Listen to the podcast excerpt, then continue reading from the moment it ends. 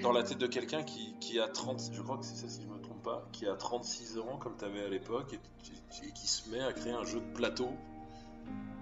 Qu'est-ce qui, qui amène à ça? Alors moi personnellement, ce qui m'a amené à, cela, c'était euh, un espace-temps qui s'ouvrait parce qu'un projet venait de s'arrêter.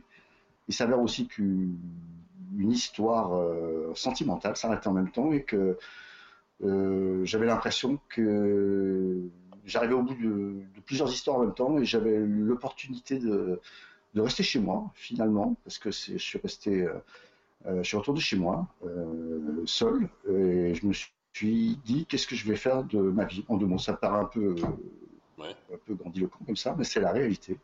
Je me suis posé et je me suis dit, à 36 ans, je ne veux plus retourner finalement travailler pour l'instant et j'aimerais euh, trouver un axe qui me rende plus libre de mon activité. Et j'ai fait un grand tour sur moi qui a duré assez longtemps finalement parce que j'avais plusieurs propositions qui me sont venues en tête, celle de travailler sur les événements dans lesquels j'avais déjà travaillé dans l'événementiel, soit dans la musique, mais je me suis dit qu'il était peut-être un peu tard et c'était une énorme prétention de, penser pouvoir aller dans la musique alors que je n'avais peut-être pas toutes euh, les possibilités et les moyens. Et puis le jeu est arrivé euh, naturellement parce qu'à cette époque-là, ben, le jeu était encore, euh, cette culture-là n'était pas encore effectivement euh, très très importante. Et je me suis posé sur des contraintes de base pour m'amuser au départ, à voir si j'étais capable de, de, créer des jeux. Et c'est une démarche réfléchie et qui m'a pris quelques mois avant que je me pose sur sur une façon d'aborder la chose, plutôt spontanée, plutôt, euh, plutôt euh, instinctive, euh, qu'avec une, méthode précise, puisque de toute façon, je n'avais jamais fait ça. Mais par contre, j'avais vraiment beaucoup joué, et c'est ce qui m'avait un peu éclairé sur ce choix, dans le sens où dans ma famille, on, était joueurs et j'avais pas vu à quel point d'ailleurs le jeu était présent. C'est un peu plus tard que je me rends compte que, cet état d'esprit était, était assez fort dans, ma personnalité. Voilà. C'est un peu comme ça que les choses se sont passées. C'était pas, c'était une sorte de hasard, mais, mais en même temps, j'ai vraiment fourni un effort important sur le fait de, de me confiner. C'est vrai que là, c'est un peu particulier de dire, mais c'est vrai, je suis resté chez moi assez longtemps. Et j'ai travaillé sur, euh, sur trois jeux qui partaient, euh, comme j'avais aucune référence et pas énormément de culture, par contre, paradoxalement, du jeu, je suis parti sur des jeux abstraits, ce qu'on appelle les jeux abstraits de la famille des échecs ou des dames, en partant sur des contraintes géométriques. Et je, suis parti du carré, du rond et du triangle pour voir si je pouvais imaginer euh, quelque chose à partir de là. Quoi. Ah ouais, donc c'est. Tu vois, ça, je ne me rendais pas compte. Euh, euh, c'est vraiment. Euh, comment dire Beaucoup, pour toi en tout cas, ta manière de faire, travailler sur du conceptuel et comment. ouais, cette question-là extrêmement vaste de OK, je prends tel concept géométrique et comment je peux créer du divertissement et une sorte de narration au travers de mon jeu à partir de cette idée-là. C'est vraiment comme ça que. Ouais. Oui, c'est ça. Alors il y avait une particularité, c'est que j'avais déjà eu une idée de jeu dix ans avant à peu près, quand je bossais dans les à la ronde de nuit. C'était la nuit, j'étais en, surveillance et du coup, je, pour pas m'ennuyer, je m'étais amusé à dire tiens si si je me laissais aller à, essayer de trouver un jeu pendant ces heures-là, parce qu'il n'y avait pas énormément de travail du coup. Et j'avais tout de suite pensé à des jeux où finalement le but était de traverser le plateau. Et quand j'ai repris cela plus tard, vraiment, donc là, je me suis posé sur la création ludique, euh, je suis parti sur le fait de, de, trouver des idées qui traversent les figures. Donc du coup, euh, c'était euh, celui qui traverse le premier plateau à gagner. Après, donc ça a évolué énormément, mais mais la base c'était de de, de, te, franchir l'ensemble de la surface proposée à travers un mouvement ou un dessin, puisque pour le premier jeu sur le carré, c'est finalement quelque chose de graphique qui s'est qui s'est mis en place et qui euh, qui fait que le, joueur qui traverse le mieux et exploite le mieux la traversée de, de la surface va, va gagner quoi.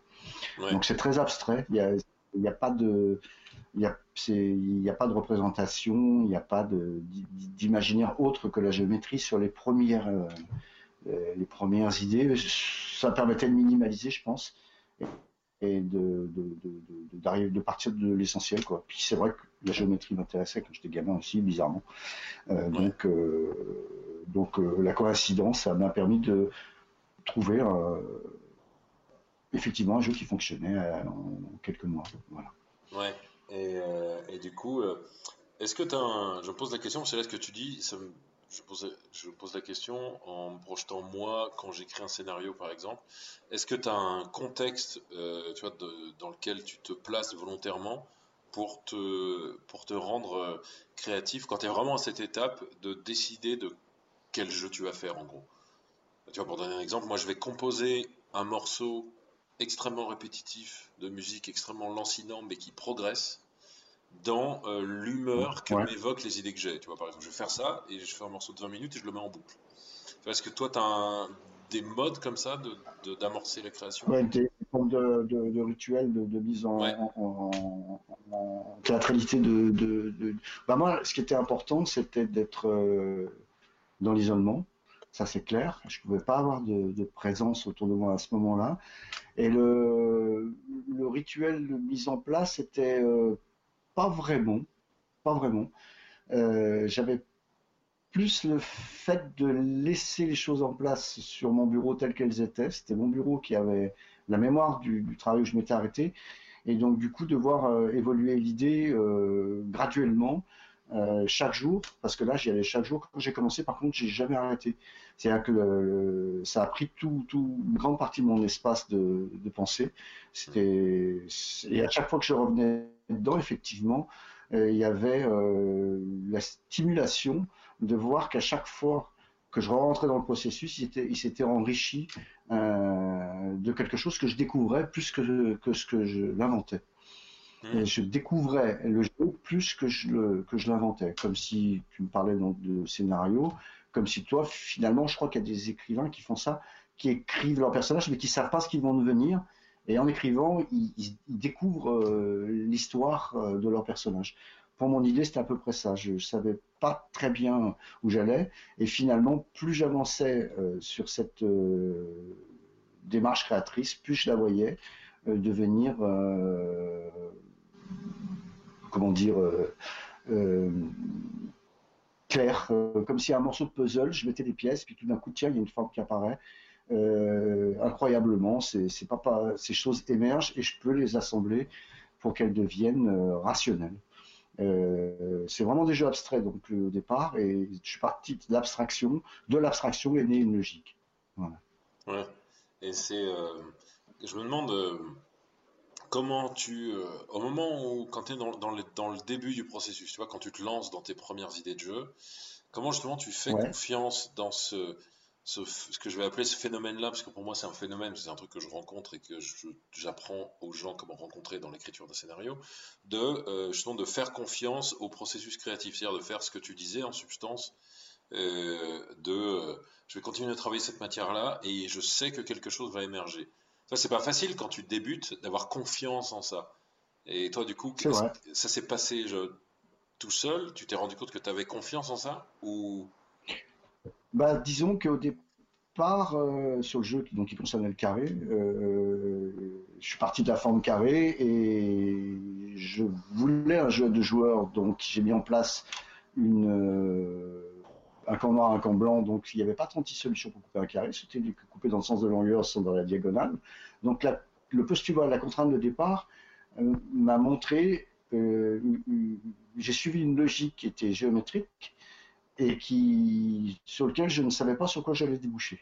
C'est-à-dire que c'était simplement une exploration de ce que pouvait être une mosaïque sans savoir vraiment où j'allais. C'est, finalement à force de, m'immerger dans, ce minimalisme du carré que j'ai trouvé un, ce pion de base qui n'existait pas dans les autres jeux, qui avait une particularité, c'était partagé par les deux joueurs. Donc voilà, c'était ça. Je me suis rendu compte que ça avait du potentiel et que ça m'excitait ou ça me stimulait euh, en, termes créatifs, parce que ça ouvrait une voie, ce qui est le cas de le dire, puisque dans ce jeu-là, on, dessine une voie qui traverse. Et que quand j'ai trouvé le pion, je dis mais c'est formidable parce que le jeu va être partagé et il ouvre tout. il m'a ouvert un imaginaire à ce moment-là qui m'a mis en confiance dans le sens où, ça m'a évoqué le labyrinthe, ça m'a évoqué énormément de choses qui finalement au départ n'étaient pas le but du jeu. Euh, j'ai d'abord essayé de travailler sur le labyrinthe avant de voir que les murs du labyrinthe pouvaient être les chemins d'un autre labyrinthe dont les chemins étaient les murs. C'est-à-dire que voilà, c'était c'est à ce moment-là quand j'ai vu que euh, qu'il y avait cette, cette, ambivalence, cette dualité qui un peu particulière qui, se mettait en jeu, que j'ai une confiance en moi dans le fait que j'accrochais une idée qui était euh, originale, insolite, sur lequel je pouvais et qui me ressemblait, puisqu'en fait finalement je je suppose que le principe créatif euh, est, un effet miroir de quelque chose qui nous appartient, qui se corporise. Donc là, c'est un peu, bon, c'est bizarre cette phrase, mais c'est ça qui s'est passé quand, quand je suis rentré dans, dans, dans, dans la création de, de, ces jeux de ces jeux abstraits. Et effectivement, il y en a un qui était donc sur le carré, euh, qui donnait donc euh, des chemins, mais il y avait aussi sur euh, le cercle qui donnait des sphères et donc la plus du, mouvement et, et, sur le triangle qui travaillait des, volumes qui donnaient plus l'idée de l'esprit. Finalement, voilà. Là, c'est des grands mots. Mais ça, en 6-8 mois, sur les trois formes, j'ai vu que incroyablement, j'avais trouvé une sorte de complémentarité euh, entre, les, entre les idées que qui en amont n'étaient absolument pas possible pour moi d'imaginer. C'est simplement le travail un peu comme un artisan qui travaille la matière, ou, euh, et puis qui à un moment cette matière se transforme euh, en quelque chose qui est lisible pour lui et qui, qui, qui, qui, dévoile euh, une partie de son caractère ou peut-être ce qu'on appelle le style, c'est-à-dire un profil propre à, à, soi-même et qu'on reconnaît. Et c'est vrai que sur cette année-là, j'ai été très sans, sans même y porter, parce que moi le but de ces jeux, c'était pas finalement d'en faire obligatoirement un travail, c'était de, le faire parce que j'avais eu déjà envie de le faire, que ça me permettait de, d'aller jusqu'au bout d'une idée, euh, puisque euh, j'avais jamais été finalement un créateur, que ce soit euh, dans les événements ou dans la musique, j'avais pu aller jusqu'au bout d'une intention, alors que là, l'objet pouvait le permettre. Ouais. C'est marrant ce que, ce que tu dis là sur le processus.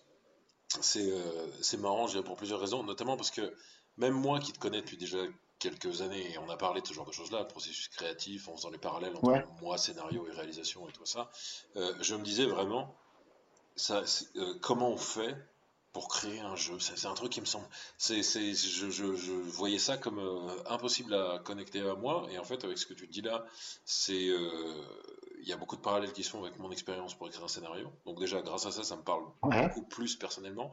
Et ce que je trouve aussi intéressant, c'est qu'on, ça m'a donné l'impression de, et tu as, utilisé le terme d'artisan, euh, c'est aussi, euh, ça, ça, montre à quel point cette chose-là, je pense, est vraie, de, euh, de travailler dans la continuité, c'est-à-dire régulièrement, et de pas chercher à avoir toutes les réponses tout de suite, de commencer par petit, tu vois ce que tu dis, genre tu es parti littéralement d'une des choses les plus, on pourrait croire, simples qui existent, un carré. Euh, de commencer par petit et en fait quand tu quand tu vas assez loin dans le détail euh, le, dans, la simplicité de cette chose-là, tu vas y découvrir des choses qui, elles, justement, font, vont ensuite enclencher ton imaginaire. C'est quelque chose que je dis, une des bases du travail du scénario, c'est euh, d'écrire d'écrire tous les jours, de ne pas de progresser tous les jours, quitte à avoir fait ta première version jusqu'au bout et tu garderas que 5%, mais tu, tu, tu affines ton idée comme ça oui, c'est ça, euh, c'est ça. C'est et vraiment euh, et aussi ça me faisait ça m'a marrant ça m'a fait penser quand tu parlais de ça. Je me disais on dirait un on dirait euh, Isaac Newton ou Einstein qui essaie de percer des, percer des, secrets du, du, monde où tu vois tu prends telle telle chose et tu vas au plus loin possible euh, tu vas le plus loin possible là où cette chose peut t'amener, le carré, le, cercle, etc. Et dans ma tête, c'est un peu comme ça que je vois une sorte de processus scientifique, de dire, bon, euh, de, vraiment aller au bout, ou même un processus philosophique. Et euh, il y a des qui se font entre les disciplines, j'ai l'impression. J'ai l'impression aussi, par, avec le recul maintenant, de, de, de, voir cela, parce, parce que finalement la démarche était euh, comment dire, euh, pas naïve, mais euh, elle était trouver le point de départ, c'est ça la source. et ça m'a fait passer. Ouais, il y avait une forme. Ouais, je pense qu'il y avait une forme d'innocence, ouais, complètement. Ça me faisait énormément de bien de m'immerger euh, dans cet imaginaire pour euh, peut-être euh, m'éloigner de la réalité qui était peut-être pas assez pas très facile à vivre à ce moment-là de ma vie et toute l'énergie de qui aurait pu être une sorte de principe dépressif parce que je serais refermé sur mes émotions ou ce que je vivais pas en tant qu'échec, mais c'était vraiment des fins de, de, cycle au niveau travail et au niveau sentimental. Donc je pense que j'ai ça m'a permis de transformer cette énergie qui aurait pu se retourner contre moi en quelque chose qui en a fait un outil créatif. Et je, je pense qu'on est très créatif au moment où justement on est dans le vide euh, des choses, comme d'ailleurs euh, en physique, le vide qu'on a cru vide est, la source de, la matière. En, physique, c'est vraiment maintenant sûr, le vide n'est absolument pas vide. Et bah, ce vide mental, ce vide, c'est là où ça, ça, rassemble un peu à effectivement quelque chose de philosophique. Euh, je pour la première fois, en plus, j'étais pas très solitaire dans ma vie, je suis plutôt social. Et là, il s'est avéré que cet isolement, ben, cette petite lumière, ce point de départ, cette idée-là que j'ai accrochée, m'a permis de remplir mon temps euh, très très facilement. Et puis de me redonner aussi euh, de un peu de lumière en moi. Euh, du coup, j'ai j'ai pu garder une vie avec les autres euh, à travers ça, parce qu'on me disait mais qu'est-ce que tu fais? Ça valorisait énormément, même si au départ les gens ne comprenaient pas très très bien pourquoi je me posais sur, sur ce, ce travail-là, en tout cas cette démarche. Mais c'est vrai que par contre, avant d'arriver au jeu final, il y a eu énormément de dessins, de plateaux. Après, je me suis mis à dessiner, ça m'a fait dessiner, ça m'a fait partir euh, sur euh, tout un travail graphique euh, dont bien sûr j'ai gardé la mémoire. Et où on voit l'évolution, la genèse entre le carré de départ qui est un pion et puis toute l'évolution vers le plateau final avec des plateaux intermédiaires qui pourraient être d'ailleurs d'autres, comme une arborescence, comme un arbre, d'autres jeux, mais il y en a une qui a été vraiment importante et qui m'a amené à, le finaliser, et puis plus tard à à le commercialiser en fait. Ouais. six ans ou sept ans plus tard. Ouais, euh, ouais, ouais, c'était un long processus. Ouais, ouais c'était un. Mais par contre, ça m'a vraiment fait vivre après euh, de, de l'imaginaire. Euh, on est arrivé au, réel. D'ailleurs, c'était le sous-titre du jeu, donc c'était assez marrant aussi. C'est que la première idée étant imaginaire m'a amené à créer une entreprise pour la première fois de ma vie. je me suis auto-audité et après, je suis parti dans le monde, de, dans le monde du jeu, faire vivre le bébé la, première, la première idée était finalement euh, euh, la bonne. Elle m'a permis d'ouvrir euh, une autre forme d'être, qui était celle d'être auteur, éditeur à petite échelle, hein, puisque je l'ai vécu moi, avec une toute petite maison d'édition et puis trois, trois jeux que j'ai édité, auto-édités. Mais c'est vrai que par contre, ça a été un vrai changement de mode pour moi et de vie que ça l'a induit à une, oui, une, transformation importante dans, dans, dans, ma vie. Ça, c'est clair. Et, euh, si aujourd'hui on en parle, c'est bien que ça en ait encore la, conséquence, tu, vois. Bah c'est que le, le, cœur de ce que je, se représente est maintenant lié au mot jeu, alors que j'aurais jamais imaginé cela à, 35 ans. Hein. C'était absolument pas anticipé. Et ça, c'est quelque chose sur lequel je, je réfléchis et cette histoire d'être euh, euh, en synchronicité, je dirais le mot n'est pas employé par hasard, euh, euh, si même le hasard est très lié à la synchronicité.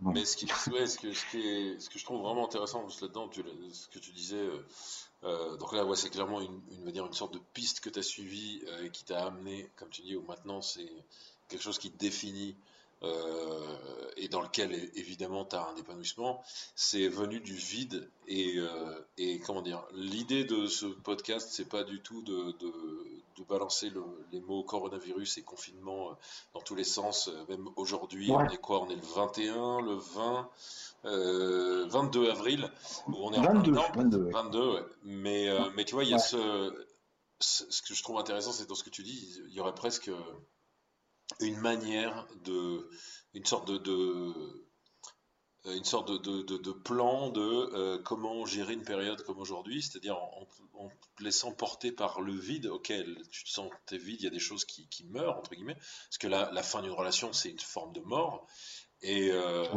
Et, et, en se laissant porter par ça, et du coup aujourd'hui, on est tous enfermés les uns chez les autres, euh, les uns chez les autres, les uns chez nous, pas chez les autres. Ça, c'est. Bah, faut pas chez je les suis pas- autres, je c'est pas enfermé chez toi, par exemple. Euh, Enfin, moi, en tout cas, m'a pas mis au courant que tu étais devenu propriétaire de mon appart à mon insu, par exemple. Et, euh, Tu vas être surpris. ouais, c'est ça, bah, tu vas la voir la lettre là. Et euh, elle va arriver là. Et non, tu vois, il y a, il y a mine de rien, il y a vraiment quelque chose, je pense, auquel on peut se confronter énormément en ce moment. Euh, et, et le vide, ça, je pense, ça vient à la fois d'une absence, je dirais, le vide qu'on peut ressentir à l'intérieur, mais aussi euh, d'une absence de perspective d'avenir claire. Et ce qui est le cas Ouais. pour beaucoup d'entre nous euh, aujourd'hui. C'est-à-dire le vide, ok, j'ai pas L'inconnu. Ouais, c'est Mm. ça. Le vide, être- j'ai beaucoup de, de- de- de gens autour de moi et euh, je vois pas loin. Et, euh, C'est ça. et du coup, là, c'est vraiment ce que tu dis, c'est vraiment un exemple vivant de voilà, quelqu'un qui part de ça et qui, qui, en- qui se redéfinit en se, j'imagine, en, en atteignant une autre forme d'épanouissement personnel. Euh, et, euh, et donc, c'est quelque chose qui peut probablement être possible aussi maintenant. Et de nombreuses personnes vivent cette espèce de vide-là. Euh, alors, avec d'autres manières, c'est-à-dire comme moi, je suis le premier en tant indépendant, on est touché financièrement, etc. Mais n'empêche que cette chose est là, le, le- le moment de, un moment où il y a des choses qui peuvent être redéfinissables parce qu'on se retrouve un peu plus euh, confronté à son silence intérieur, je dirais, confiné dans son Ouais. silence intérieur, peut-être. Euh, si on, euh, on, on- on passe pas notre temps sur les réseaux sociaux ou à écouter des podcasts, sauf celui-ci, bien sûr, qu'il faut absolument sûr, écouter, bien bien, sûr. sûr, celui-ci, bien sûr. Oui, Et non, du coup, oui, il a- va combler un vide. il y a- voilà, c'est- c'est- mais du coup, il y, a, il y a vraiment quelque chose d'intéressant dans cette, dans cette notion-là du vide, et en plus qui va m'amener à, euh, à cette chose qui est très présente dans euh, les jeux, euh, dans tes jeux que je connais. Euh, Ouais. donc, euh, j'ai toujours envie de dire Yiking, non, Iching. Euh, c'est ça, voilà, j'ai toujours envie de dire Yiking. Il y a le Iching et euh, Kibong, moi, c'est les deux que je connais vraiment.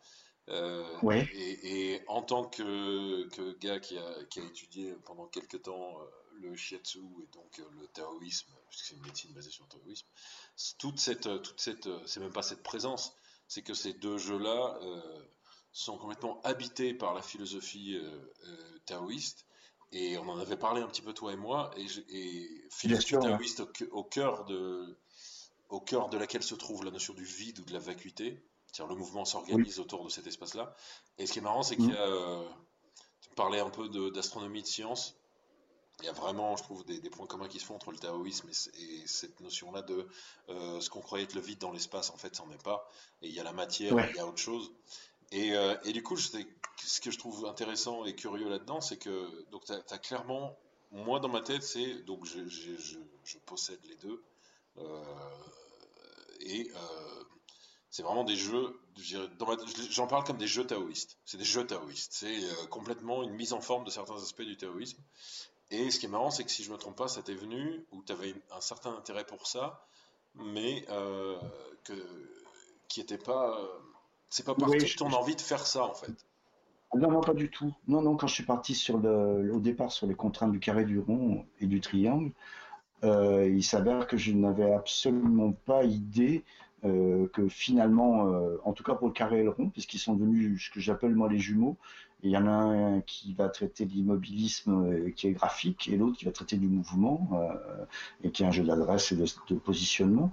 Mais il, s'avère que quand j'ai fait, quand j'ai eu des idées, pour le deuxième c'était plus flagrant puisque le, plateau représente le, le, le symbole du, yin et du yang. Euh, c'est, parce que le, premier, par contre, quand je me suis mis à le jouer, j'ai vu qu'effectivement il partageait euh, le jeu d'une certaine manière. Euh, c'est vrai que si on, jouait, on pouvait influencer le jeu de l'autre, mais cette danse qu'il y avait entre les deux joueurs était un peu celle que moi je pouvais entendre parler à travers ceux qui connaissaient mieux ce, monde du, taoïsme, à travers les arts martiaux. Enfin, j'étais, j'avais pas une énorme connaissance de ce monde-là, sauf que quelques années auparavant, j'avais une amie qui m'avait fait découvrir ce qu'était le livre du I Ching en français ou I Ching en, en anglais, parce que c'est la traduction anglaise en fait au départ. Et il s'avère, il s'avère que j'avais été très touché par ce, ce principe de d'aura qu'il y avait dans les Kings, alors que je suis assez pragmatique et je, n'accrochais pas trop à tout le système de tirage et d'aura que style les runes où il était de Marseille, même si je les respectais. Par contre, celui-ci m'avait beaucoup marqué. Et effectivement, il était un des plus jolis de la Chine, qui est à la base même de la philosophie taoïste. Et quand j'ai fait les jeux, effectivement, le parallèle s'est fait naturellement quand j'ai vu finalement ce qu'était le but du jeu, la manière dont il fallait jouer, euh, qui retraçait euh, dans, son, dans son principe d'harmonie de jeu euh, des éléments qui étaient très très très proches du, du, taoïsme, puisque même au départ, je voulais l'appeler jeu Tao au lieu de Iki, et puis que le mot était vraiment très très fort et que j'ai, je suis revenu un peu en arrière. Le clin d'œil, je l'ai mis plus sur l'idée du livre euh, qui était derrière tout ça.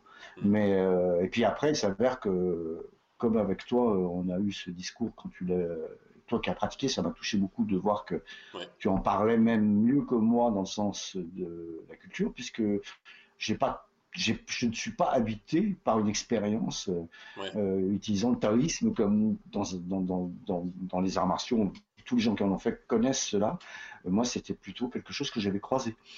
Euh, mais euh, depuis, effectivement, euh, j'y ai, porté intérêt et, j'ai vu que, que c'était vraiment pas.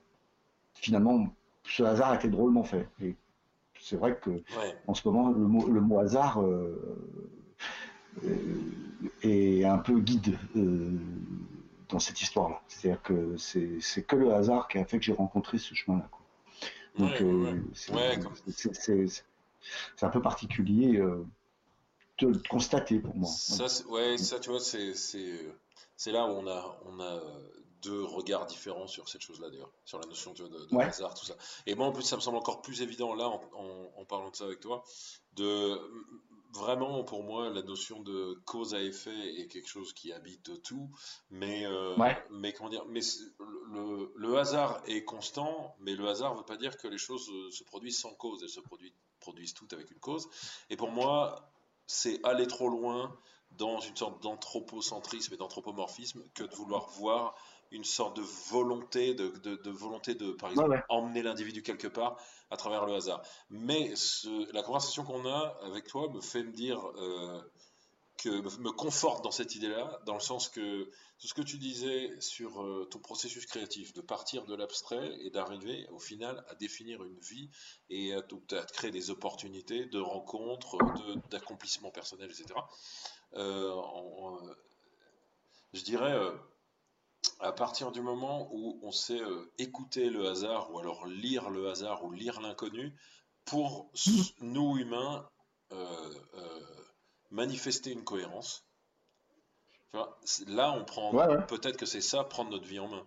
Et en fait, avec tout ce que tu me disais là, je dis oui, bah, typiquement, Pascal, je pense que depuis déjà un bon moment, il sait faire ça euh, très naturellement. Parce que tu vois, je pense que c'est vraiment pas évident, et je le sais d'expérience, que c'est vraiment pas évident de partir de quelque chose de très abstrait pour arriver à concrétiser euh, un truc, d'avoir confiance dans ce processus artisanal, comme tu disais. Et c'est la même chose quand tu t'assieds devant un écran et tu dis, OK, je vais écrire un scénario. Ouais, ouais, J'ai envie que ce soit ça. Il y a mm. on, lutte beaucoup contre nous-mêmes, en fait. Euh, quand on fait ça ou quand on crée un jeu. Mm. Et tu vois, ce que tu me disais, je me dis, OK, j'ai l'impression que le processus lui, venait très naturellement et il demande une certaine adresse de savoir euh, ouais, lire les idées potentielles qui émergent d'une idée simple, ok, du carré. Euh, beaucoup de gens, en fait, une capacité à, euh, à, à, être réconcilié avec le vide, avec la vacuité, pour reprendre des termes qu'on utilise, c'est-à-dire à, ne pas, à ne pas le craindre. Une capacité à, à se laisser euh, nourrir par ça. tu vois, je pense que des gens sont beaucoup plus sont beau, seraient beaucoup plus angoissés que toi au fait de se dire bon là je sais pas exactement où je vais mais bon il y a un truc donc j'y vais. Et ou même pour rejoindre une discussion qu'on avait il y, a, quelques jours encore euh, le, donc toi comme moi on a ce point commun qu'on veut pas d'enfants euh, et, et, toi moi à 37 ans j'aurais encore le on va dire j'aurais encore le temps de me poser la question tout ça je pourrais utiliser ça pour me pour me pour me, éviter ce débat inconfortable, toi à 60, tu, tu vas moins. C'est différent. Tu vois, voilà. Mais je pense non, que. Je ne vais même pas me poser la question. voilà, tu vois. La réponse est déjà. La réponse, elle, Est, elle est évidente. Ouais.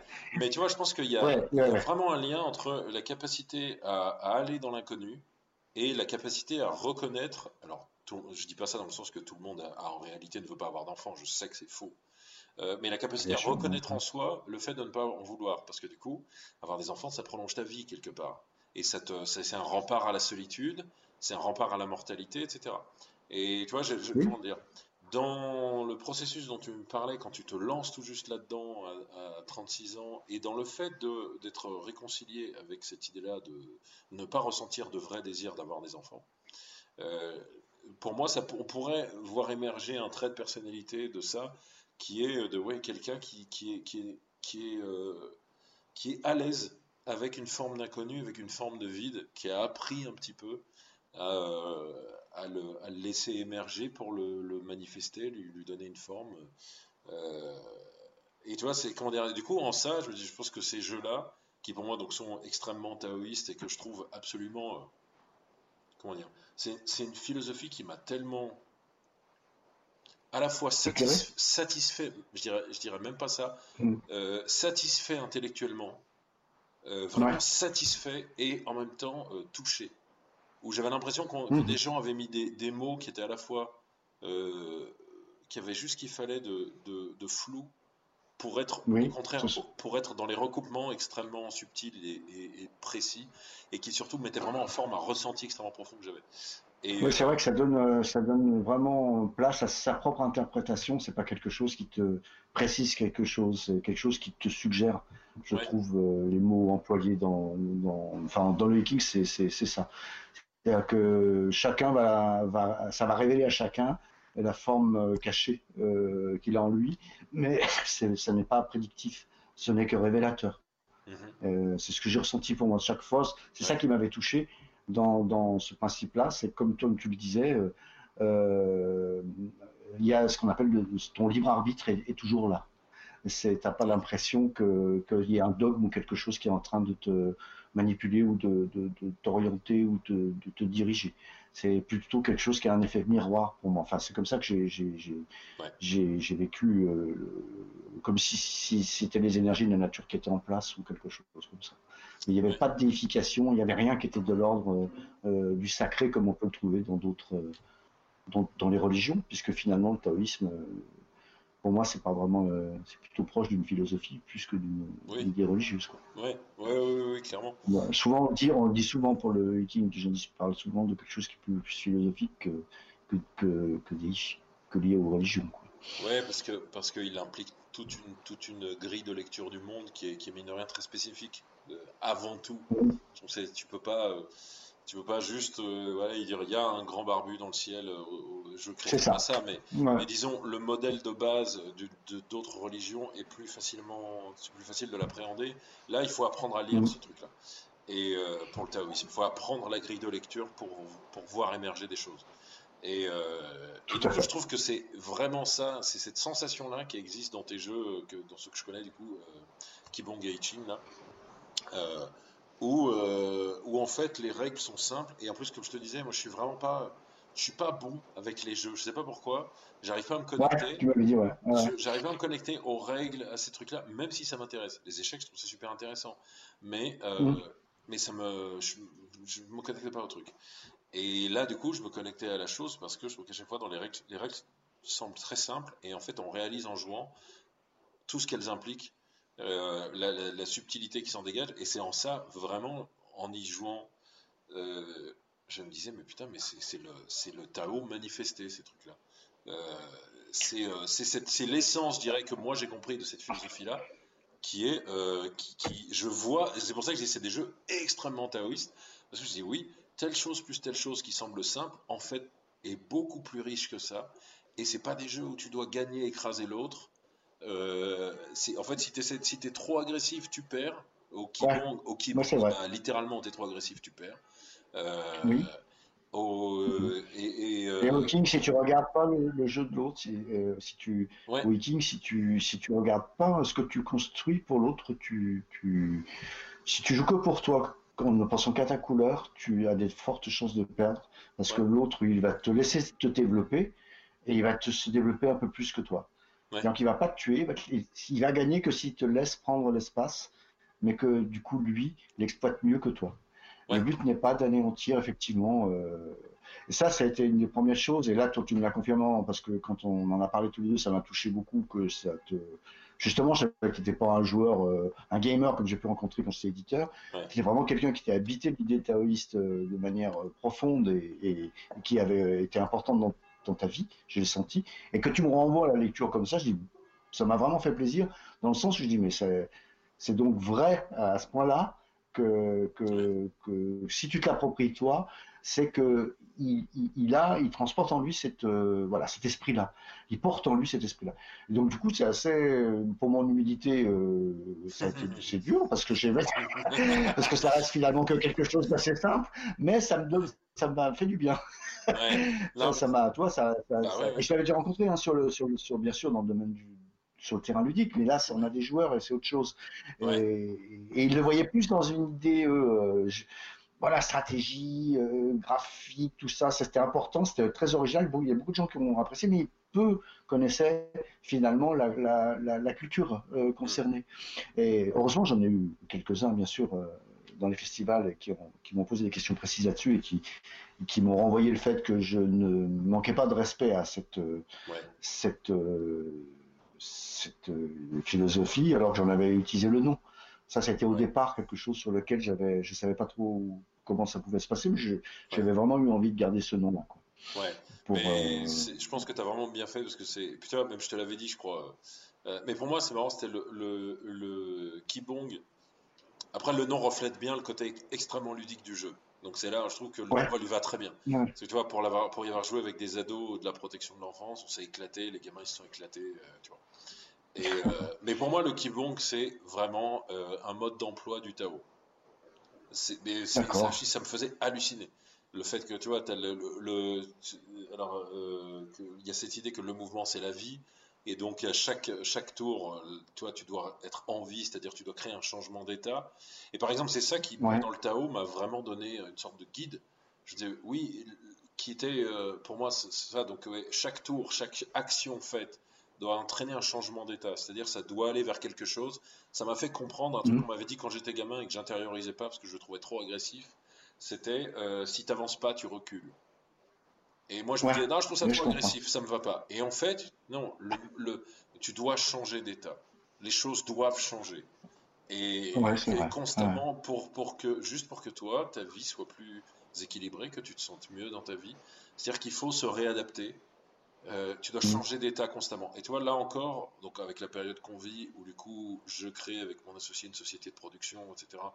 Euh, encore tout à l'heure, on en parlait, et je lui, disais, tu vois, il y a telle chose qu que je te disais il y a trois jours, c'était une erreur, il faut pas faire ça comme ça, mais comme si. Et c'est vraiment, et je peux voir, et j'en parlais à quelqu'un de la chambre de commerce, j'ai avec quelqu'un de la chambre de commerce en ce moment, où je lui expose mon projet, elle n'est pas dans ce milieu-là, mais elle est dans le milieu, pas dans le milieu de l'audiovisuel, mais elle est dans le milieu évidemment du commerce et de, de, l'entreprise, du business. Et, elle me dit, je vois que votre projet est très très élaboré.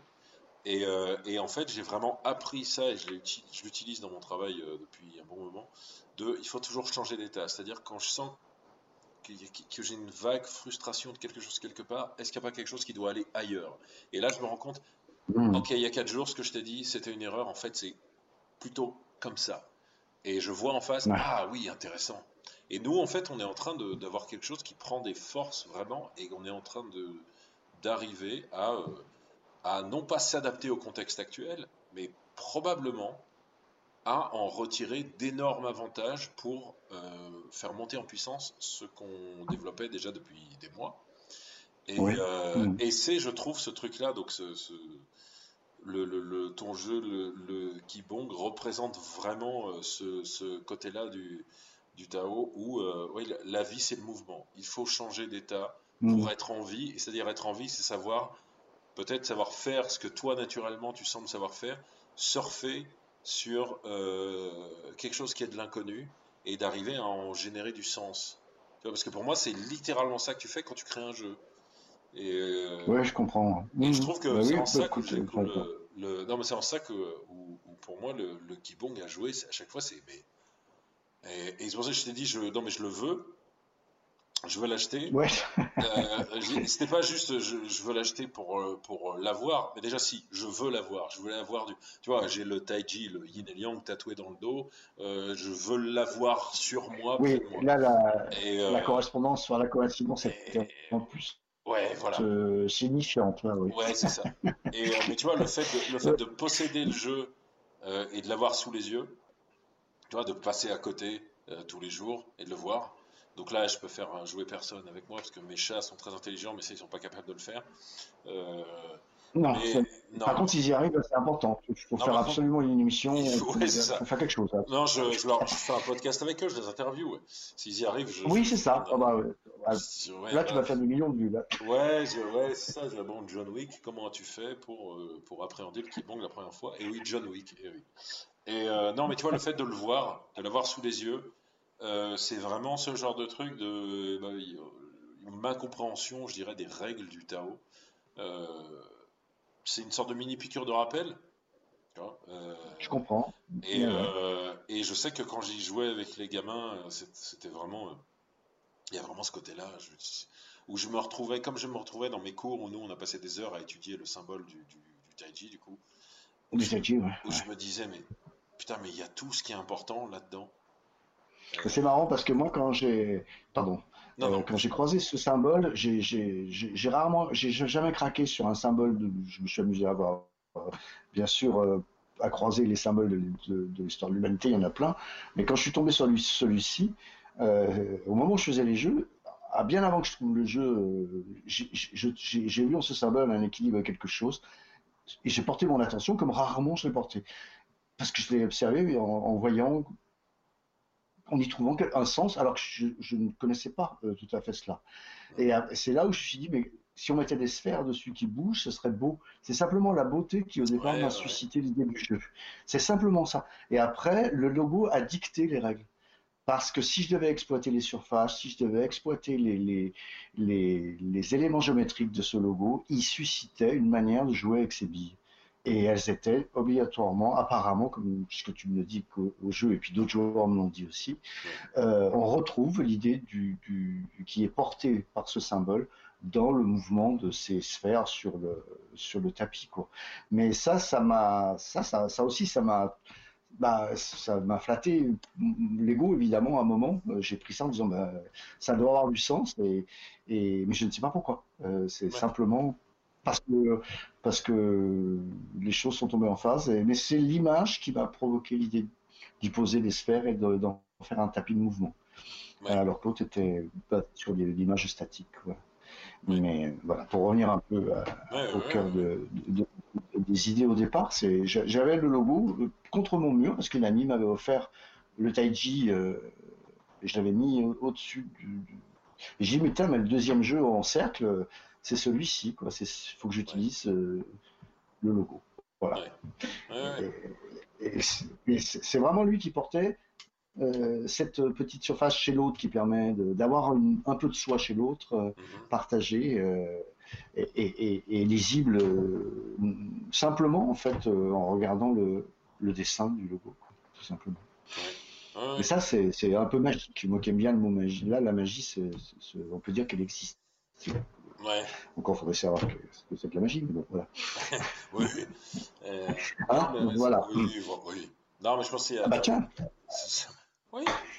Et euh, non, mais tu vois, je pense qu'il y a vraiment. Euh, et pour le coup, c'est vraiment ce, ce truc-là où moi, comment, quand j'ai commencé à devenir euh, capable d'être vraiment très très productif dans ce que je fais, c'est-à-dire écrire des scénarios très vite et qui sont déjà très élaborés, c'est en fait juste quand j'ai su laisser les un peu les connexions apparaître, c'est-à-dire tiens, si je si je fais tel choix, c'est-à-dire si là le personnage fait telle chose, je sens que derrière il y a des possibilités riches. Alors que s'il fait telle chose, je les perçois mhm. pas. je vais aller là où je sens que derrière il y a des il y a des mondes qui s'ouvrent. Et, euh, ça, ça, me... ça, ça, fait penser au ça me fait penser aux chercheurs scientifiques aussi quand ils travaillent. Moi, mon premier boulot, il a été avec une équipe de chercheurs quand je sortais, j'avais un DUT d'automatisme, peu importe, mais j'ai travaillé à l'INSERM un an, en intérim, et je m'étais retrouvé en technicien avec des ingénieurs dans un laboratoire qui travaillait sur euh, la vision et le cerveau. Et quand j'avais vu ces gens qui travaillaient et qui restaient des années à aller voir quelle est la piste qui allait ouvrir derrière la chose la plus riche en disant je vais peut-être y découvrir quelque chose d'exceptionnel. C'est exactement la démarche du chercheur en, sciences aussi. Euh, il, est, il est dans un monde qui est à 360 degrés. Il faut qu'il trouve avec sa boussole interne un axe de, de recherche qui ne peut être qu'intuitif. Einstein a eu l'intuition au départ. Et c'est beaucoup plus tard qu'il il est tombé ben, sur le truc euh, incroyable de, la relativité. Mais, mais voilà, il, c'était un enfant au départ euh, quand il a, il a commencé à, à, à, se poser cette question-là. Et c'était une hypothèse que seul lui euh, ne connaissait pas l'hypothèse. Il avait simplement ressenti qu'il a suivi. il y a énormément de gens qui ont découvert des choses importantes qui sont passées par, par ce flou suscité par euh, l'intuition euh, euh, face à l'inconnu de, de, tes chemins qui se proposent. Quoi. Et puis tu prends, bah, tu prends cette fourche-là, mais tu peux pas revenir en arrière. Ça me fait beaucoup penser en physique quantique à ce que sort actuellement Guillemont sur la, le système de la causalité inversée où le futur aussi est une cause. Mais ça, c'est, j'en parle très mal. oui, c'est, quand tu parlais de, tu sais, de cause et effet, aujourd'hui en physique, au cœur même des choses. Euh, comme le temps n'existe pas, la cause et peut-être euh, après les faits. C'est assez, c'est un peu. J'en parle mal, hein, parce que là, euh, je n'ai pas assez de culture pour pouvoir l'étayer, mais je sais que, que c'est au cœur même de la physique aujourd'hui, et que ça. Le, par exemple, le logo du Taiji a, a, été utilisé par un, il y a un chercheur américain qui est très connu. Son bouquin était un best-seller, s'appelle le, le, Tao de la physique, qui a bousculé le monde des, des chercheurs quand il a fait le parallèle entre euh, le Taiji et euh, la physique quantique. C'est un livre de référence. et moi, je l'ai lu au moment, je, je l'ai lu au moment où j'étais là-dedans, après. Euh, juste après, j'ai croisé ce bouquin qui m'a dit ah ouais, le parallèle entre cette matière, cette antimatière, cette dualité, ce Tao qui est une autre réalité. Enfin, moi, j'ai vu mes, mes, propres choses, mais c'est très très intéressant en termes de, de, ce pont entre la science et, la philosophie. Euh, c'est pour ça que, que, le taoïsme c'est quelque chose qui parle d'énergie. Euh, et c'est quand même une des rares, euh, rares c'est très ancien, une, rare parole qui, qui, qui mettent en exergue quelque chose qui soit aussi proche de ce qu'on découvre aujourd'hui dans la physique de l'infiniment petit et de l'infiniment grand d'ailleurs aussi.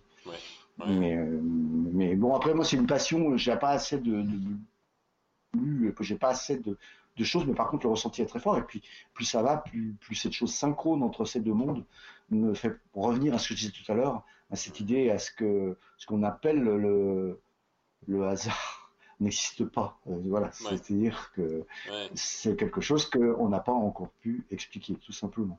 Oui, euh, quand il est signifié quand il est dans une, quand il est signifiant. Hein, oui, après, tu vois, c'est toujours. Quand on voit un signe. Ouais, c'est là où moi je. C'est là où le discours est un peu. Voilà. Ouais, c'est là moi, je où sais je, que ça te, moi où je m'arrête. Ça te percute un peu. Et, je, te je, te dis, pars devant, pars tout seul, je te regarde. Euh, voilà. non, mais je sais pas où je vais. Et puis tu mets, il y a quelque chose, mais c'est plus dans le ressenti. Tu vois, c'est un peu comme. Euh, à partir du, du, moment où tu crois, tu as des chances que ça devienne. Euh, une réalité. Hein, l'imagine, la croyance amène à cette possibilité. Euh, c'est comme euh, celui, tu sais, je suis très mauvais en citation, mais c'est Maxime qui dit euh, je, je, je l'ai fait parce que je savais pas que c'était impossible. Ah, il, ne savait pas que c'était impossible, alors il l'a fait. Je crois que il paraît que c'est de Mark Twain, je crois que c'est Mark Twain. Ouais, ouais, je sais pas, toi, tu es certainement là pour répondre à ça, mais il y a plein de petites choses comme ça qui, qui, qui moi, sont au cœur de mon, ouais, de, de ma sensibilité et qui me, qui m'orientent qui m'orientent, euh, qui sont propres à ce type, sans être mystique, sans être euh, à la recherche de l'ésotérisme particulièrement, mais plutôt comme une analyse scientifique, puisque finalement, c'est assez factuel, euh, de temps à autre, que des gens puissent voir des coïncidences et des correspondances qui sont d'une probabilité tellement faible qu'elles sont le, pont entre deux, deux mondes qui sont en train de te faire un signe sans cause et sans effet. Simplement, ils se croisent à ce moment-là.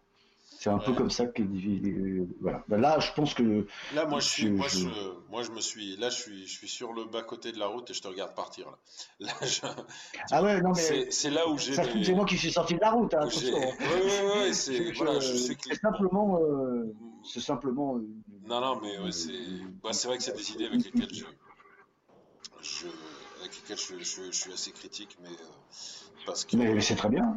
Parce que c'est comment dire, enfin ouais, puis c'est surtout j'ai cette espèce de point de vue comme quoi, et c'est évidemment renforcé par mon expérience et l'analyse que j'ai pu en faire, faire des choses de que, que, nous, êtres humains, on est vraiment des, des, des espèces de, de, machines à manifester.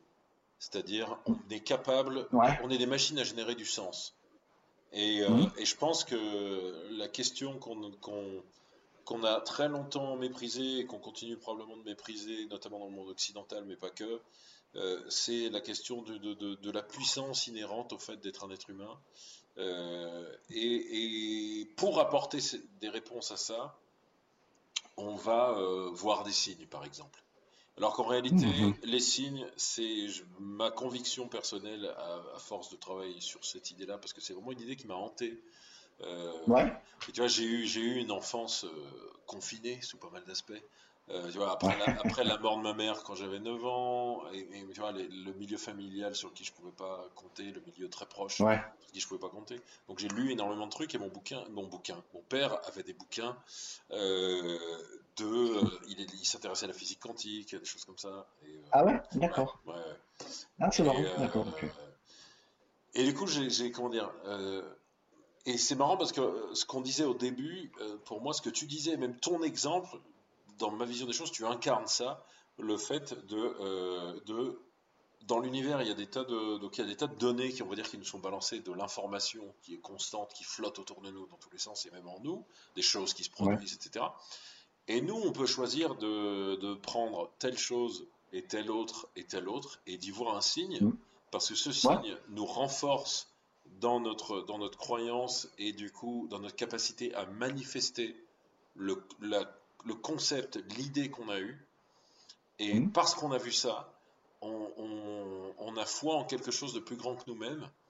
Et on, pourra, et on pourra amener à le manifester, à le concrétiser, à le rendre réel. Et, mais pour moi, le signe, il est celui qu'on lit et on pourrait lire tout ce qu'on veut. Et c'est là où il y avait quelque chose, je crois que c'était John Lennon qui avait dit un truc, alors je suis pas du tout un fanat de, citer du John Lennon dans tous les sens, euh, euh, parce que je trouve que ça implique un petit peu trop de, de cheveux longs et de, de, barbe sale et de sandales et un côté hippie qui ne me parle pas. Euh, ah ouais, bon, beaucoup par contre, c'est marrant. Ouais, ouais. Mais euh, non, mais je crois que, quoi, hein je crois que ouais, Lennon euh, disait un truc du genre, j'ai oublié la citation, j'ai eu il y a très longtemps, mais disait un truc du genre, en gros, c'est très facile de, de, prendre le monde vraiment de travers. et de, voir, de voir des choses terribles partout. Et je pense qu'on a vraiment, vraiment cette capacité-là si on apprend à, genre, comme on dit un peu en aikido, à retourner la force de l'adversaire contre l'adversaire. Euh, mm. Même s'il faut pas se leurrer, l'aïkido, euh, là ça commence à devenir un fait, euh, ne fait pas le poids contre un mec qui fait du jujitsu brésilien ou un truc comme ça, quelque chose de plus plus agressif et plus technique, le pratiquant d'aïkido se fait manger tout cru. Ça, c'est une autre question, la question de la férocité de l'intention, c'est un autre sujet. Mais oui, c'est un autre sujet là. voilà, voilà. Mais il y a quand même, il y a quand même quelque chose de, de l'ordre euh, d'être capable de, de, ouais, je pense qu'on a vraiment ça dans la nature humaine qui fait partie de nous, euh, d'être capable de manifester des choses, de construire euh, à partir en réalité des idées qu'on se fait du monde. Et, euh, du coup, c'est pour ça que tout ce qui est de dire qu'il y a des signes, comment dire Alors évidemment, je peux me tromper, mais parfois, je vais jouer ce jeu-là en moi. Je veux dire, je, sais que je dois aller là-bas mais je sais qu'en réalité c'est moi qui le décide et qu'il a une conviction qui est décision qui est tellement profonde que en fait je n'ai pas la force mentale de contrecarrer cette décision mais en réalité c'est moi qui l'ai prise et euh, tu vois ce que je veux dire? Oui, alors après, les signes sont, des, panneaux euh, qui, t'indiquent une voie que finalement tu as certainement en toi euh, choisie. c'est plutôt de l'ordre de la révélation. Moi, quand je, j'ai cette amie là que j'ai, qui m'a fait connaître le, le hiking, elle, elle était immergée dans, dans, le, dans la voyance, elle était complètement dans tous les trucs et elle ne faisait pas parce qu'elle voyait des signes de partout. Un tabouret de travers ressemblait à un machin, un truc, un truc de fou, de à fou. Euh, par contre, euh, là, c'est quand tu commences à essayer de, de, de voir euh, que tu es perdu et que tu vois du sens partout et du coup, il y en a plus. Moi, ce qui m'a surpris, c'est que dans les signes que j'ai pu avoir, ils ont été ponctuels et très rares. Mais par contre, euh, comme j'ai une nature scientifique, je, ces signes-là, qui ont vraiment été déterminants pour certains, euh, je savais que la probabilité de voir termes de produit était, pire que l'auto, que j'allais dire pour certaines, et que si je les voyais, là, je devais y accorder une signification qui, euh, finalement, euh, s'est retrouvé en, harmonie avec, avec, mes choix, mais je, je, je dois avouer que je ne sais pas si, si j'ai fait ces choix autant parce que c'était prédestiné ou que j'avais ça en moi et que je le prenais pour moi, ou si ça, ça a été vraiment une chose qui est venue de l'extérieur de moi. Euh, par contre, c'était un signe qui me paraissait venir de l'extérieur. C'était, c'était, c'était pas, voilà. Euh, après, euh, je sais que quand j'en parle, et moi je, te dis, je suis pas du tout euh, à la recherche de, finalement de, cela. J'ai toujours eu très très peur d'être euh, euh, manipulé par des gens qui étaient des magiciens ou des illusionnistes, on va dire, puisque ça c'est. Et, mais il y a aussi des, cas où, je pas là envie de trop d'en parler parce que c'est peut-être c'est peut-être pas le sujet du, finalement qu'on qu'on a envie de, développer là. Mais par contre, pour moi, c'est très, c'est très, très important puisque finalement, si j'ai commencé à faire des jeux, dans cette période où j'ai cherché ce que je devais faire, c'est bien quelques signes très forts et en même temps une analyse rationnelle qui m'ont permis de, faire ce choix de, l'aventure puisque finalement, l'aventure, c'est un truc qui est très risqué et, qui, n'a que des réussites euh, rares. Donc, euh, prendre ce choix de l'aventure, de me partir dans le jeu d'y c'est parce que j'avais une sorte de, comment dire, de choix qui, qui a été lié à ce qu'on à l'intuition, mais appuyé de certaines, certains signes qui, parce que j'étais dans le vide, je pouvais enfin, d'une certaine manière, percevoir parce que j'étais plus dans la dynamique du temps et que du coup, bah voilà, ces choses apparaissent euh, comme des fois, les gens ont des rêves, il paraît. Moi, ça m'est déjà arrivé, je ne veux pas en parler, c'est bien là où ça m'est arrivé que deux fois dans ma vie ou trois fois, mais qui étaient incroyables, et qui m'ont aussi appuyé le fait que dire, ah non, il y a peut-être quelque chose, et une intention de la nature, ou je ne sais quoi, parce que là, on a plein d'hypothèses, euh, qui, sur lesquelles on, a, est médium. C'est-à-dire que ça passe par nous, et ça nous, ça nous révèle aussi. Mais c'est pas quelque chose qui, qui, qui, était déjà en moi. J'en étais. Euh, un canal, on va dire, à ce moment-là, comme quand on est dans la musique, il y a des moments qu'on nous traverse plus qu'on interprète, ou voilà, des, choses comme ça. Mais après, là, je sais que je, sors un peu du, cadre rationnel et très pragmatique et je veux pas moi non plus m'amuser à faire ça tout le temps. Mais c'est vrai qu'en ce moment j'ai plutôt une tendance à aller voir à 60 ans, puisque j'ai toujours vécu finalement un chemin que je suivais et ça ressemble énormément à ce qu'on parle dans le taoïsme, machin, enfin, ce que j'ai fait, alors qu'au départ, je n'étais pas du tout prédestiné par mon milieu socioculturel, parce qu'il n'y avait pas de culture chez moi, parce qu'on ne disait pas, parce que voilà, c'était une. Et, je me retrouve à parler d'une manière un peu, comment dire, euh, je n'ai pas énormément de culture, donc je ne peux pas étayer ça par un savoir important, mais l'expérience et la connaissance que j'ai eue et qui ont dicté ma, ma constitution et mon existence. Par contre, elles sont faites de ces éléments-là. Et ces éléments ont déjà été étudiés par la physique quantique, par Jung, par machin, enfin, par plein plein de gens qui ont du sens et sur lesquels je m'intéresse plus à leur lecture, puisqu'aujourd'hui, être influencé par eux m'importe peu, dans le sens où c'est moi qui vais chercher cette, cette, ce savoir. J'aurais lu plus tôt, ça m'aurait peut-être influencé énormément et j'aurais peut-être construit ma vie sur des signes. Ça aurait peut-être été la même chose si je l'avais appris en terminale, euh, en philosophie ou en choses comme ça. ça. Ça aurait été plus dérangeant. Mais là, maintenant, c'est la boucle qui m'amène à aller lire ces auteurs ou à ces, ces gens qui ont frotté à cette matérialité, irrationalité de, des choses et, de la métaphysique aussi, de ce qu'on appelle la métaphysique, et qui s'est développée énormément à partir du moment où Newton a été détrôné par Einstein, où Freud est arrivé avec l'inconscient, et toutes ces choses qui ont été sont assez jeunes et assez récentes, et qui, pour moi, révèlent des choses qui sont plus anciennes et qu'on avait oubliées. Et là, c'est un discours très simple et très, euh, très, très, quelque chose est, porté depuis le début et qu'on a en nous cet animal qui devient humain, euh, euh, on, a, on, a, ce côté de la pensée reptilienne qui, a en elle ces énergies-là. Et quand on sait que le viking est à, enfin la base a la plus de je crois 3, 3000 ans, c'est assez étonnant de voir à quel point elle correspond aujourd'hui à des choses qui nous font vivre tous les jours. Ouais, ouais. c'est vrai.